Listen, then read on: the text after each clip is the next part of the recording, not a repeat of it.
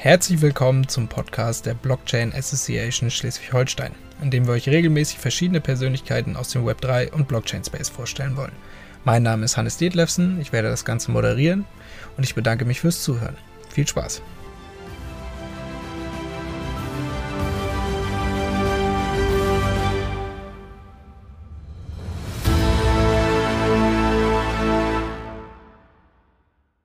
Disclaimer.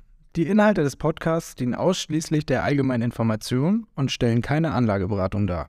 Erwähnte oder vorgestellte Technologien, Projekte oder Unternehmen werden nicht empfohlen oder beworben, sondern ausschließlich zu Informationszwecken erwähnt. Heute haben wir erneut Christian Viehhof, COO der International Token Standardization und Chief Research Officer bei Rudy Capital zu Gast. Thematisch sprechen wir heute über die aktuellen Entwicklungen und Trends im DeFi- und Krypto-Ökosystem und klären dabei einige Buzzwords, welche in den letzten Wochen aufgekommen sind. Schön, dass du nochmal da bist, Christian. Stell dich noch einmal kurz vor für die Zuhörer, die dich vielleicht noch nicht kennen. Genau, ich bin der Christian Vierhoff. Ich bin Executive Director bei der ITSA, der International Token Standardization Association. Ähm, ein Verein, der sich auf Marktstandards konzentriert und jetzt beginnend ab dem 1. August beginne ich auch meine Vollzeitstelle bei Rudy Capital. Ähm, hier war ich für Research hauptsächlich zuständig und in der Zukunft äh, wird hier mein Aufgabengebiet vor allem im Bereich der On-Chain-Walls liegen. Das heißt, wir entwickeln Strategien. Ähm, könnte zum Beispiel auf Curve, Convex oder GMX sein. Ähm, das Ganze gießen wir dann in einen eigenen designten Smart Contract und das wird dann zum Beispiel eine Art Investmentstrategie. Aber ich denke mal, da kann ich auch noch mal in den nächsten Wochen, äh, Monaten noch mal mehr berichten, wenn wir dann ein erstes Produkt haben. Hundertprozentig, sehr, sehr gerne. Ähm, genau, wir sprechen darüber, was aktuell im Krypto- und DeFi-Ökosystem los ist. Ähm, und die erste Frage meinerseits wäre, was sind Real-World Assets? Oder beziehungsweise wir lassen es dabei, was sind Real-World Assets? Mhm. Genau, also äh, vielleicht hole ich ein bisschen weiter aus weil ähm, das war so auch eine Sache, die wurde mir bei der ITSA, ich glaube, so nach einem halben Jahr, dreiviertel, klar, äh, dreiviertel Jahr klar, ähm, warum ähm, gerade jetzt zum Beispiel Warren Buffett oder sagen wir mal ältere Leute aus der Finanzbranche ganz oft sagen, naja, also Krypto, ähm, das ist gefährlich, ähm, es hat keinen Wert, äh, das ist alles nur eine Blase und das äh, führt halt ganz oft darauf zurück, ähm, dass das halt alles No-Claim-Tokens sind. No-Claim ist eine Klassifizierung, die wir bei der ITSA vergeben. Und No-Claim heißt, dass äh, wenn du oder ich einen Bitcoin oder einen Ethereum-Token halten, dass es keine dritte Partei gibt, wo ich halt hingehen könnte und halt diesen Token gegen irgendwas auslöse. Das heißt, ähm, ich habe keinen Anspruch auf Dividende, ich habe nicht immer einen Anspruch auf, auf ein Wahlrecht mit dem jeweiligen Token. Und deswegen ist halt diese Definition von No-Claim, das heißt, ich habe keinen Anspruch bei irgendeiner dritten Partei ähm, das, was eigentlich für jede Cryptocurrency zutrifft als Klassifikation. Und wenn wir jetzt die Real-World-Assets angucken, dann beschäftigen wir uns eigentlich wieder mit traditionellen äh, Asset-Classes. Ähm, das könnte zum Beispiel eine Aktie sein, das könnte eine Anleihe sein, das könnten Commodities sein wie Gold oder Platin, aber auch zum Beispiel Carbon Credits. Also ähm, ja, sag ich mal, Finanzprodukte. Äh, ich glaube, äh, es gibt dazu auch einen äh, Standard von der ISO, äh, CFI, ähm, Chartered Financial äh, Instruments oder so heißt der, wo diese ganzen verschiedenen Instrumente auch nochmal aufgeführt sind. Und genau diese ganzen Instrumente sprechen, äh, dann ähm, stecken eigentlich diese ganzen Real-World Assets ab. Was dann zum Beispiel ein tokenisiertes Haus sein könnte, als Immobilie, äh, ein tokenisierter Goldtaler. Und ja, ich glaube, da werden die Leute immer kreativer, was man heutzutage alles tokenisieren kann. Auf jeden Fall. Ähm, und wie siehst du Real-World Assets äh, im DeFi-Space und vielleicht auch, was sagst du dazu, wenn wir jetzt mal ähm, DeFi und TradFi gegenüberstellen? Also DeFi bekannt durch Public und Permissionless Blockchains als Basis quasi, beispielsweise Ethereum. TradFi, ähm, wenn auf einer Blockchain, oftmals private und permissioned, also beispielsweise eine private permissioned Ethereum Fork. Ähm, wir sehen ja jetzt beispielsweise auch Siemens. Siemens hat vor kurzem eine Anleihe begeben, auch über Blockchain. Diese aber, ähm, ich weiß jetzt nicht mehr genau, ob es permissioned oder permissionless war. Ich meine aber auf einer, auf einer Fork. Bin ich mir aber nicht mehr hundertprozentig sicher. Allgemein können wir aber oftmals sehen, dass gerade diese von TradFi-Institutionen geissueden Token auf eben solchen Private Blockchains laufen.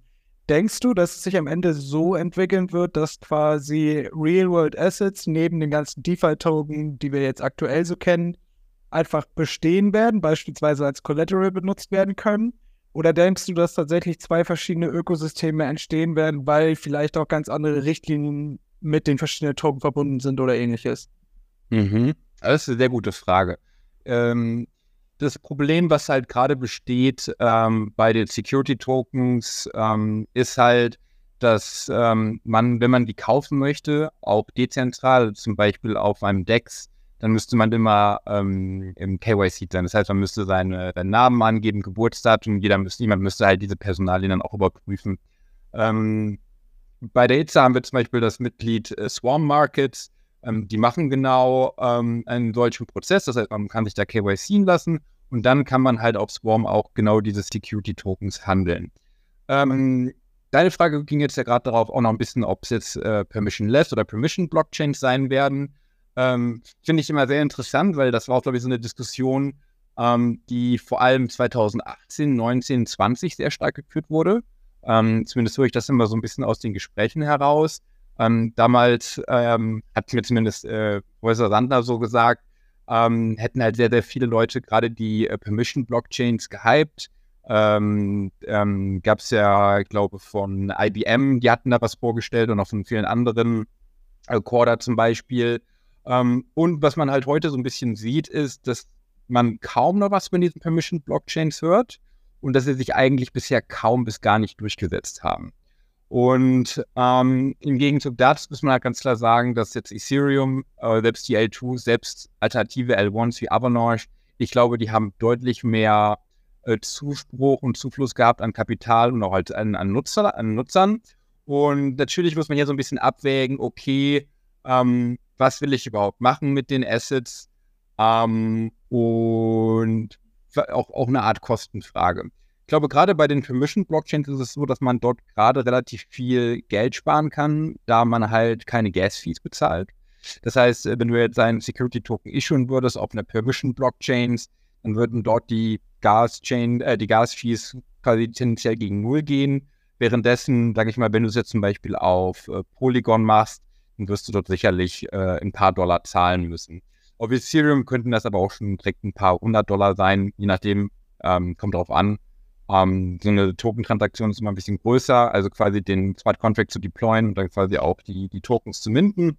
Das ist nicht nur eine ganz einfache Transaktion, die oft dann halt nur so 10 oder 15 Dollar kostet. Das heißt, ich glaube, hier ist eher die Frage gerade so, okay, was ist halt kostengünstiger und wie komme ich halt relativ schnell an einen MVP, also einen Minimum Viable Product und was man eigentlich gerade sieht, ist, ich würde sagen, 80 bis 90 Prozent ähm, der Tokens, die herausgegeben wurden in Deutschland unter dem äh, EBPG, also dem elektronischen Wertpapiergesetz, ähm, sind alles Tokens, die eigentlich auf Public Ledgers laufen. Also ich glaube, Polygon ist da momentan der absolute Favorit.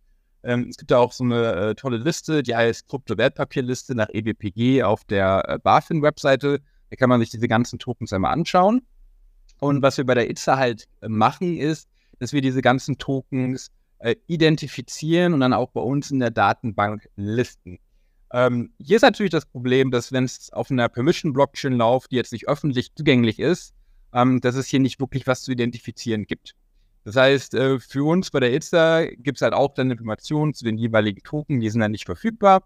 Ähm, es gibt nicht eine Art Smart Contract Adresse. Ich könnte nicht zum Beispiel in einem, in einem Explorer nachgucken, okay, was ist dieser Token, wie viele gibt es davon, wie sieht das Smart Contract auf. All diese Informationen bleiben mir halt verborgen. Ähm, ich sag's mal so, gerade wird wahrscheinlich kein zu großes Problem sein. Ähm, aber ich sag mal so, ich glaube, äh, jeder DeFi-Nutzer äh, träumt halt so ein bisschen davon, ich glaube, wir hatten ja vorhin auch schon ein bisschen äh, die, das Gespräch dahin geleitet. Also wenn es mal irgendwann Self-Sovereign Identities gibt, womit ich ja auch äh, zum Beispiel ähm, deutlich mehr Zufluss hätte auf diese KYC-Dexes, wo man dann halt Security-Tokens handeln würde, ähm, würden halt immer mehr Use Cases daraus entstehen, dass man es halt auf einem Public Ledger ähm, issued, die Security-Tokens. Aber diese Möglichkeiten gibt es halt gerade kaum bis gar nicht.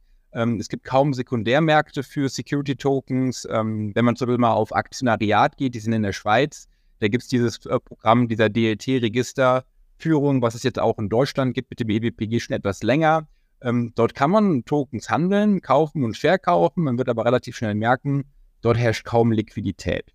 Das heißt, eigentlich diese ganzen Vorteile, also ich habe einen äh, Sekundärmarkt, ich kann den Token als Collateral irgendwo verwenden, all diese Funktionen, die mir ein Public Ledger gibt, kann man gerade noch gar nicht wirklich nutzen, weshalb man auch sagen könnte, okay, ob es jetzt auf einem Permission Ledger oder auf einem ähm, Permissionless Ledger ähm, Issue, den Security Token, spielt eigentlich gerade keine Rolle. Aber natürlich, wenn man ein bisschen in die Zukunft guckt, ein bisschen schaut, okay, welche Features werden irgendwann kommen, welche Möglichkeiten entstehen. Ich kann den Token an mehreren Venues verkaufen oder auch kaufen. Ich kann ihn als Collateral pledgen, ich kann was dagegen leihen. Je nachdem, was ich damit machen möchte, muss man schon sagen, gut, die Zukunft wird wahrscheinlich den Public Ledgern gehören. Gerade macht es aber nicht wirklich einen Unterschied. Alles klar, vielen Dank für die ausführliche Antwort. Ähm, stimme ich dir auf jeden Fall zu. Also es ist auf jeden Fall super interessant, aber wir sind einfach aktuell noch nicht an dem Punkt, dass man sagen könnte, ähm, dass die Innovation so weit ist, dass jetzt beispielsweise Massen ihre Aktien nur noch über die Blockchain handeln sollten. Mhm. Ähm, mit dem das, ja. Ganz gut. Ich glaube, es gab übrigens einen sehr lustigen Tweet, weil du eben das mit, mit Siemens ähm, erwähnt hattest. Äh, der Gründer von Uniswap war ja ehemaliger In Ingenieur bei, bei Siemens. Und äh, als Siemens diesen, diesen Bond herausgegeben hatte, hat dann äh, der Gründer von Uniswap geschrieben, aha, jetzt interessiert sich Siemens also endlich für Blockchain. Als ich 2017, 18 damit ankam, äh, zeigten wir alle die linke Schulter. Ähm, also ist auch, ist auch interessant zu beobachten, wie sich halt auch gerade, ich, ich sag mal so, und ich glaube, Siemens ist relativ weit vorne dabei bei den DAX 30 Unternehmen im Bereich Blockchain. Ähm, da wird relativ viel gemacht und äh, noch viele schlaue Leute bei Siemens. Aber man muss schon sagen, auch da musste erst ein Umdenken geschehen, weil vor, sage ich mal, vier, fünf Jahren ähm, hätte da, glaube ich, keiner zugestimmt, so ein Bond auf einer Blockchain zu issuen. Ich glaube das auch. Ich glaube das auch. Ähm, wir kommen zur nächsten Frage. Und zwar, was sind LSDs und wie konnten sich LSDs in den letzten Monaten auf diese Größe heranwachsen? Genau, LSD steht für Liquid Staking Derivative. Und äh, ich bin auch ganz froh, dass es äh, dieses Wort mittlerweile gibt, weil ähm, ja, damals hieß es immer nur Liquid Tokens, aber da war halt der Begriff äh, Derivative noch nicht so ähm, ja, bekannt oder damit in Verbindung gebracht worden. Und es passt eigentlich sehr gut, weil ich habe auch mal ähm, dazu ein paar, gibt's ein paar schlaue Medium-Artikel, einfach mal, gibt es viele, einfach mal danach googeln, wenn man danach Interesse hat. Liquid Staking Derivatives Medium. Und es ist halt eigentlich so eine Art äh, Forward Contract für die ganzen Leute, die jetzt vielleicht Finanzwesen sich ein bisschen auskennen. Äh, Forward Contract ist ziemlich ähnlich zu einem Future. Das heißt, ähm, gewisse Risiken sind damit verbunden. Und ähm, im Kern geht es eigentlich darum, ähm, ich könnte ETH staken. Wenn ich das ähm, über den eigenen Validator machen möchte, dann bräuchte ich dafür 32 ETH. Ähm, das wären momentan über 60.000 äh, Dollar was vergleichsweise viel ist. Das kann sich nicht jeder leisten. Da aber halt diese ETH Staking Rewards ähm, relativ lukrativ sind, ähm, die, die variieren ähm, so zwischen, sage ich mal, äh, 7 und 9 Prozent. Da die sehr lukrativ sind, ähm, würde man gerne versuchen, seine ETH zu staken. Jetzt habe ich aber zum Beispiel nur 10.000 äh, Dollar an ETH, das heißt, ähm, Eigenvalidator kommt für mich nicht in Frage. Das heißt, ähm, die einzige Möglichkeit, die ich jetzt hätte, ist, ähm, ich zahle ähm, diese ETH zum Beispiel ein bei Lido und Lido staked die dann für mich. In Return würde ich dann für meine ETH, die ich gebe, dann Stake Ether bekommen. Das ist dann der Derivative Token, also das LSD, ähm, also der Liquid ähm, äh, das Liquid Staking Derivative, sorry, genau, Liquid Staking Derivative wäre dann der Staked Ether Token und dieser Stake Ether Token würde mir dann eine Verzinsung gewährleisten, die dann entsprechend der Staking Rewards sind, ähm, die ich bekommen würde, wenn ich es auch selber staken würde über einen eigenen Validator. Und warum war es jetzt, ähm, sag ich mal, das Thema so groß geworden über die letzten Monate? Ja, es gab jetzt ähm, vor ein paar Monaten das äh, Chapella Update. Das Chapella Update bei Ethereum machte folgendes möglich, dass man die ganzen ETH, die halt gestaked waren, ähm, auch wieder unstaken konnte. Das war bis dahin nicht möglich. Das heißt, alle Leute, die, sage ich mal, seit ähm, Sommer 2021, Herbst 2021 ähm, ihre ETH gestaked hatten auf der Beacon Chain, ähm, also als ETH noch Proof of Work war, die konnten diese ETH halt nicht withdrawn, ähm, dementsprechend auch nicht verkaufen. Ähm, und mussten quasi bis jetzt warten. Und jetzt besteht halt die Möglichkeit seit dem Chapella-Update, dass sie diese Staking, äh, dass sie diese gestakten Ether auch wieder unstaken und dann theoretisch verkaufen können. Ähm, was aber ebenfalls auch geht, ist, dass diese ganzen ähm, gestakten Ether, die vorher bei dem eigenen Validator waren, zum Beispiel jetzt unstaked werden. Die werden dann einfach in Lido eingezahlt oder zum Beispiel Rocket Pool ist auch ein sehr populäres Protokoll, ähm, weil es, glaube ich, noch ein Ticken dezentraler ist als, als Lido. Und genau, deswegen gab es da jetzt ziemlich viel Zufluss an TVL. Leute konnten jetzt dank dem Update unstaken, haben vielleicht einen Teil verkauft, haben vielleicht einen Teil gerestaked, aber dann zum Beispiel bei Lido oder bei Rocket Pool. Und ja, das Update war jetzt wirklich äh, groß in der Geschichte von ETH, war auch lange äh, diskutiert worden, wann es kommt, ob es überhaupt kommt. Und ich sag mal so, es ist jetzt eigentlich nochmal so ein weiterer Schritt im Bereich äh, von Proof of Work zu Proof of Stake, ähm, den ähm, Ethereum jetzt quasi abgeschlossen hat. Alles klar, perfekt. Dann wissen wir jetzt auch, was NFTs sind. Die nächste Frage geht um Perpetual Exchanges. Was sind Perpetual Exchanges und was macht GMX zum Vorreiter des Real Yield Narrativs? Und vielleicht im Gegenpart dazu, wie wurde denn bisher oftmals, ich sage jetzt mal künstlich, Rendite in den verschiedenen äh, Protokollen erzeugt? Genau, ähm, Perpetual Futures habe ich auch kennengelernt, äh, erst äh, seitdem ich mit, mit Krypto in Kontakt kam. Ich kannte vorher schon reguläre Futures, aber die haben eigentlich in der Regel immer eine Deadline. Und Perpetual Futures sind halt Futures, die perpetually, also unendlich äh, weiterlaufen. Ähm, hier ist es jetzt so, dass es bei äh, gerade Perpetual Futures ganz oft Vorteile gab, äh, wenn man die kauft, gekauft oder verkauft hat. Warum? In Deutschland war es zum Beispiel so, ähm, dass man darauf Kapitalertragssteuer zahlen musste, die jetzt geringer war als jetzt zum Beispiel die Einkommensteuer, ähm, wenn man zum Beispiel reguläre Spot-Tokens äh, verkauft hat. Das heißt, es hatte zum einen steuerliche Vorteile. Das andere war aber auch, dass diese ganzen Perpetual äh, Futures auch ganz viel Leverage erlaubt haben. Und ähm, das kann natürlich in dem Bullenmarkt ganz schön sein, äh, weil man dadurch noch mehr Rendite machen kann als ohne einen Hebel. Ähm, in dem Bärenmarkt hat man aber auch gesehen, dass man dadurch auch ganz viel und ganz schnell Geld verlieren kann.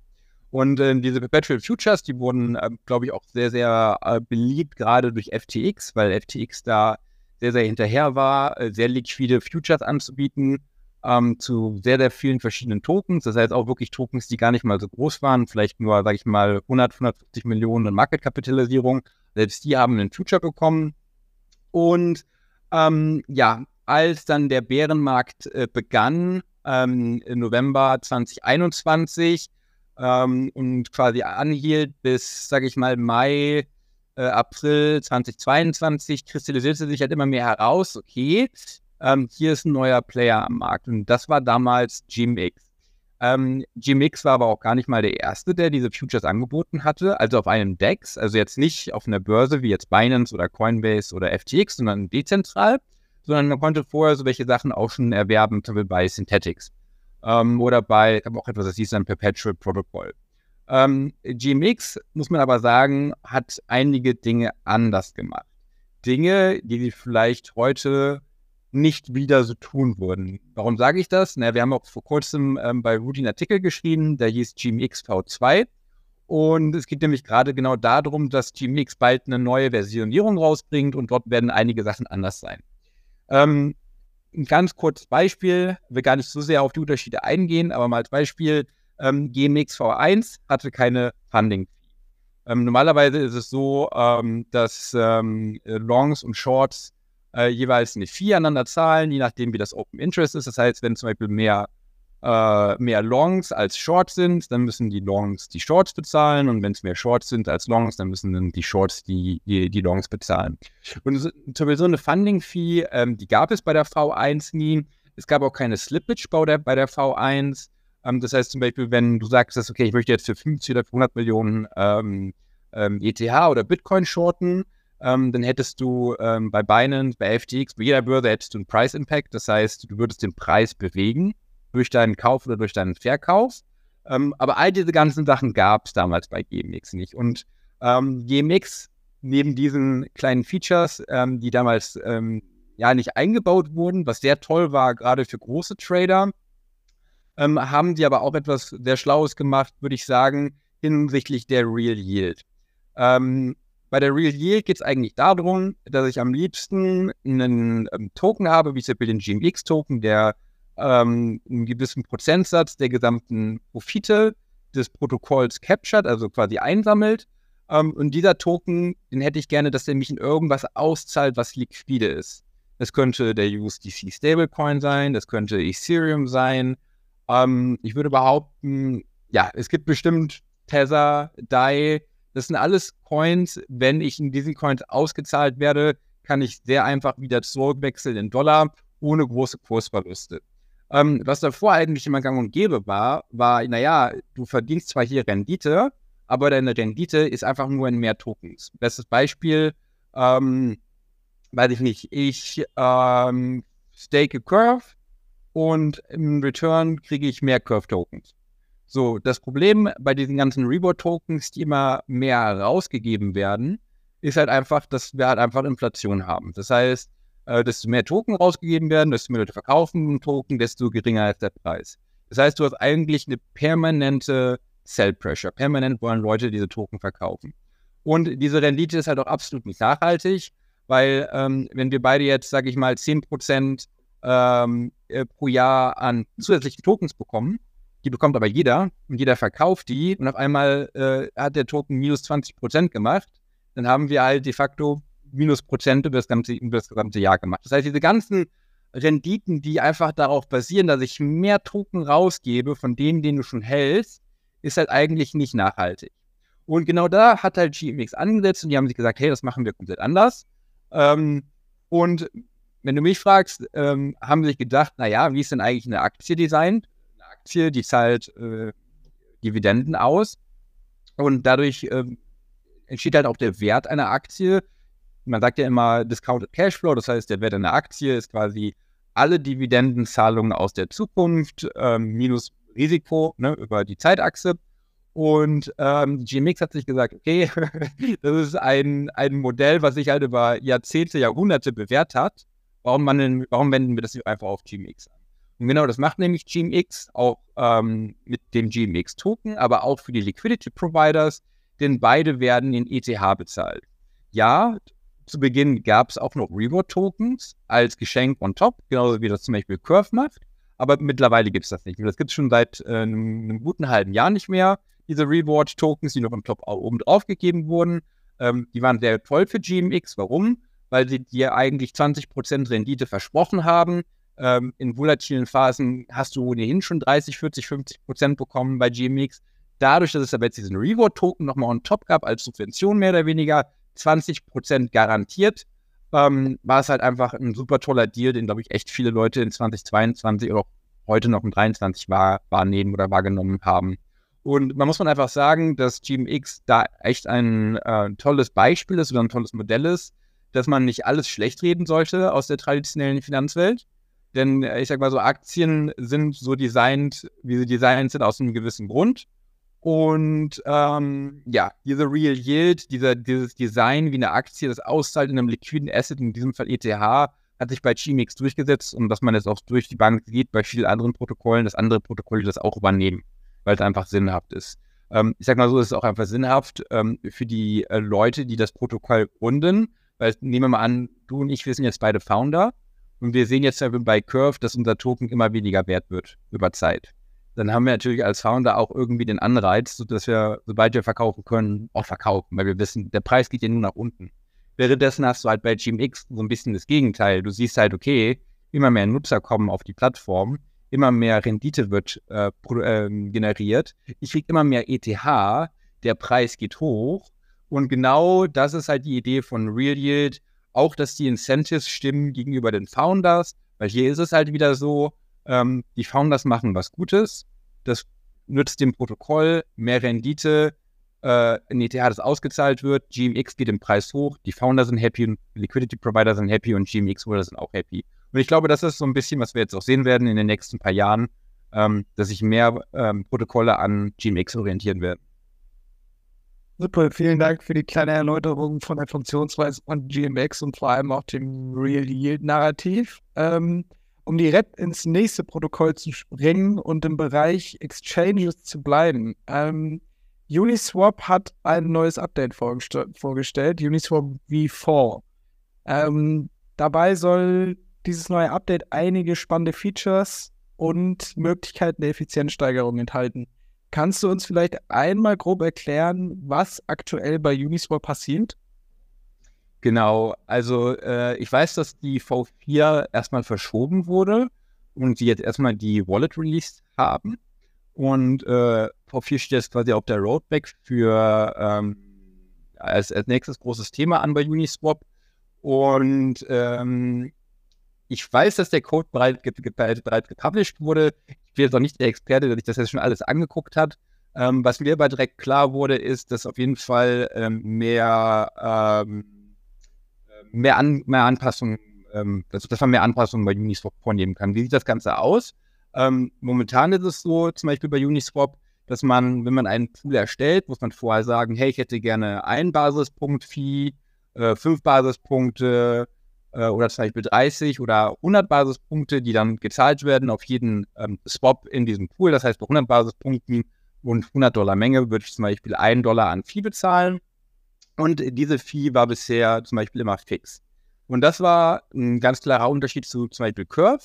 Bei Curve ist es so, dass die Pools mit dieser Fee, das, das ist eine dynamische Fee und diese Fee versucht zum Beispiel immer auf Curve, diese Pools in Balance zu halten.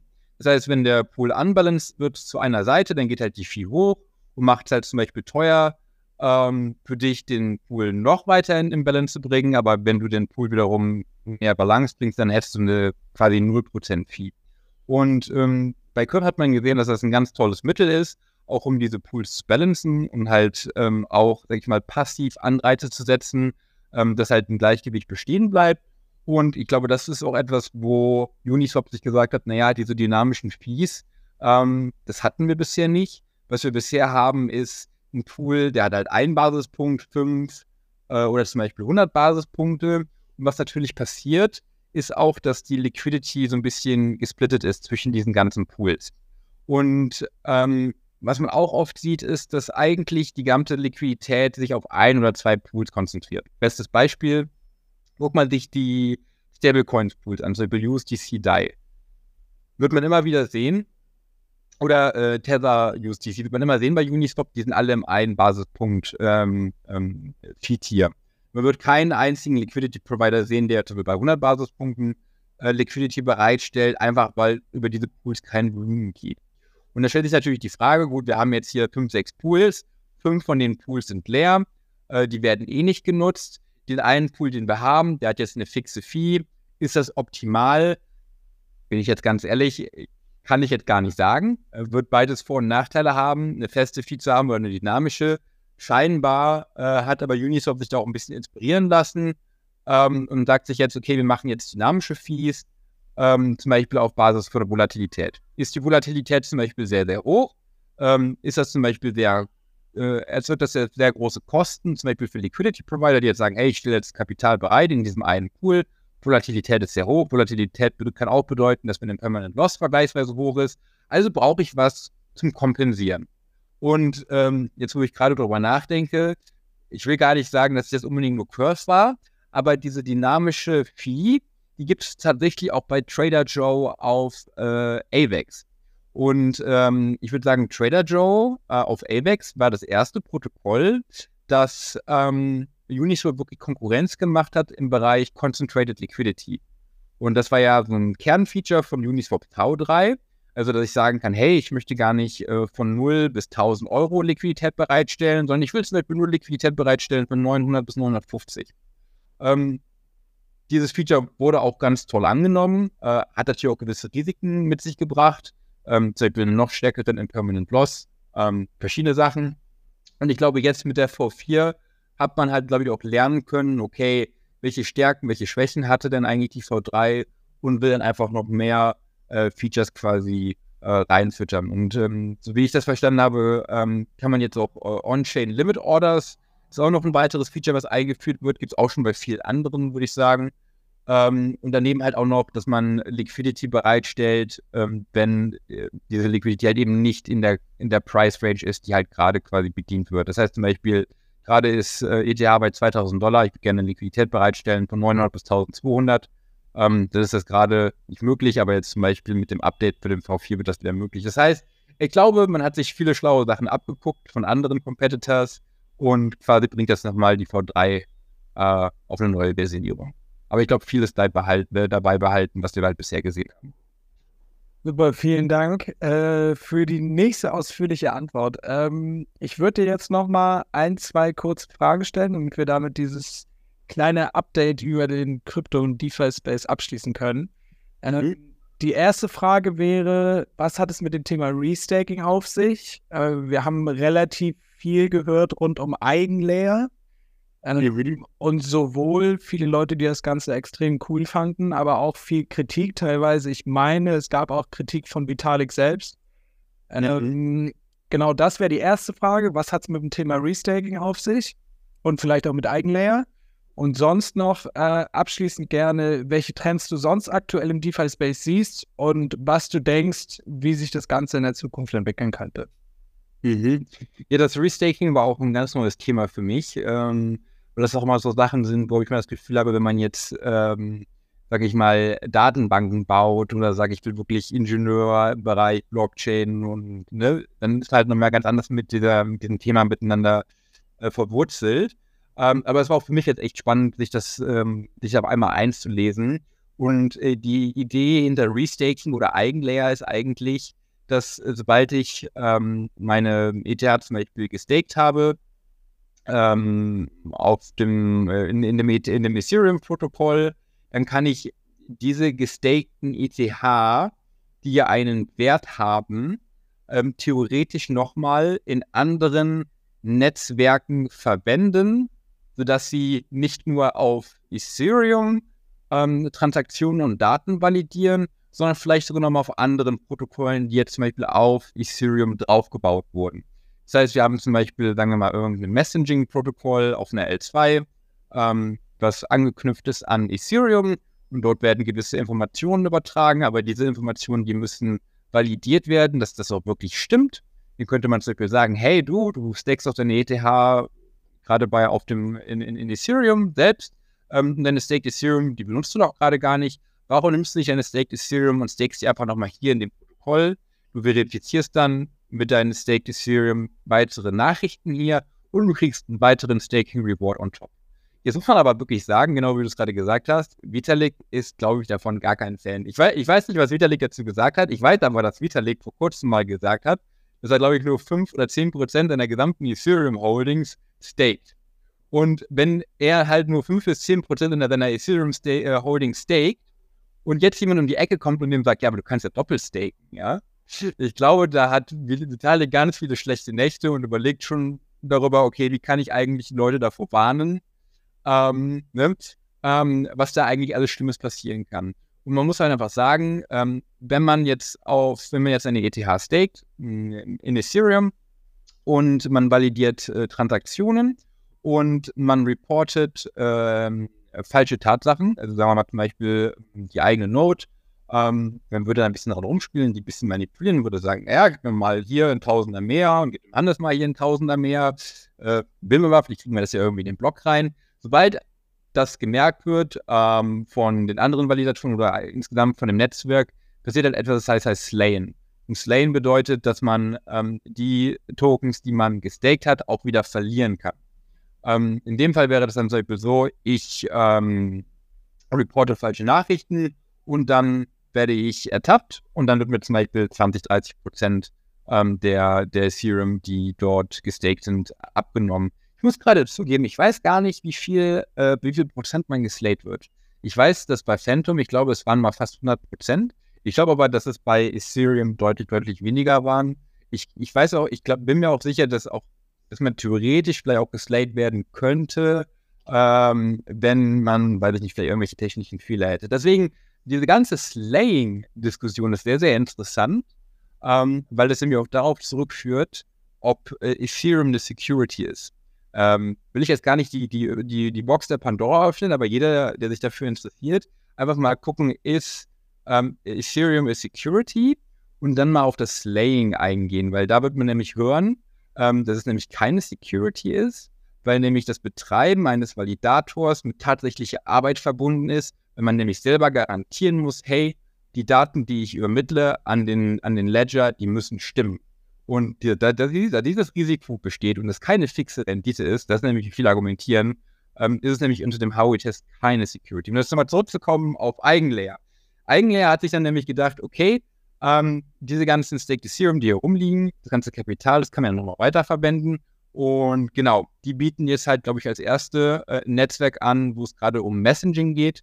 Das heißt, ähm, man kann seine, das fand ich jetzt ganz interessant, man kann nicht nur, man kann nicht nur seine Staked Ethereum fürs Restaking benutzen, sondern man kann auch einen zum Beispiel ETH USDC LP benutzen für Restaking. Was man aber auch nehmen könnte, sind auch die äh, LSDs, also die Liquid Staking Derivatives wie Staked Ethereum würden auch gehen. Ich muss zugeben, ich habe es selber noch nicht gemacht. Ich würde es noch ein bisschen weiter verfolgen, aber ich bin auch der Meinung, ähm, da teile ich halt Vitaliks Auffassung, dass desto mehr man diese ganzen Sachen miteinander verbindet, auch immer wieder ein neues Risiko entsteht. Perfekt, Christian. Dann vielleicht noch einmal eine ganz kurze Einschätzung, ähm, was man sich sonst vielleicht nochmal zu Gemüte führen könnte. Findest du Zero Knowledge Proofs interessant? Findest du aktuell Layer 2 interessant? Was sagst du zu Base und so weiter? Ganz kurz, vielleicht so 30 Sekunden. Ähm, ja. Genau. Und dann war es das tatsächlich schon. Mhm. Ich muss zugeben, ähm, bei Zero Knowledge finde ich interessant, lese ich immer wieder was zu. Ähm, bin ich jetzt auch nicht der absolute Experte. Ähm, die einen sagen, ja, ja, äh, hat mehr Privatsphäre, ist Privacy Preserving. Ich hatte letztens die Panel mit sehr schlauen Leuten von Brainbot, die haben mir gesagt, das erzählt jeder, das stimmt eigentlich so gar nicht direkt. Äh, das heißt, ich glaube auch, dass da relativ viele äh, falsche Informationen noch im Netz oder falsche Annahmen. Ähm, ich würde aber trotzdem jedem empfehlen, sich das einmal durchzulesen. Ähm, äh, Fun Fact: Der Gründer von Algorand hat den Zero Knowledge Proof äh, quasi entdeckt hat dafür heute Turing Award bekommen. Ähm, genau, also einfach mal durchlesen, das ist wirklich, wirklich spannend. Ansonsten würde ich den Leuten empfehlen, vielleicht ähm, ähm, sich nochmal ein bisschen auf die Bridges zu konzentrieren. Es gibt Layer Zero und jetzt auf der ECC wurde auch das CCIP von äh, Chainlink vorge äh, vorgestellt. Das sind ähm, Protokolle, mit denen man halt ähm, Messages zwischen verschiedenen Netzwerken äh, senden kann, zum Beispiel Binance Smart Chain, ähm, Ethereum und da wir jetzt immer mehr L2s sehen, wie du gerade gesagt hast, ähm, ist das auf jeden Fall etwas, was ich glaube super spannend wird für dieses und auch nächstes Jahr. Wie werden Bridges aufgebaut? Wie kommunizieren äh, die ganzen L2s miteinander? Und dazu würde ich jedem empfehlen, Layer Zero und Chainlink CCIP einmal. Perfekt, Christian. Vielen Dank für deine Zeit. Schön, dass du da warst und bis hoffentlich zum nächsten Mal. Ja, hat mir mega Spaß gemacht, Hannes. Und solltest du wieder ein Thema haben, lad mich gerne ein. Wie du merkst, macht mir auch sehr viel Spaß.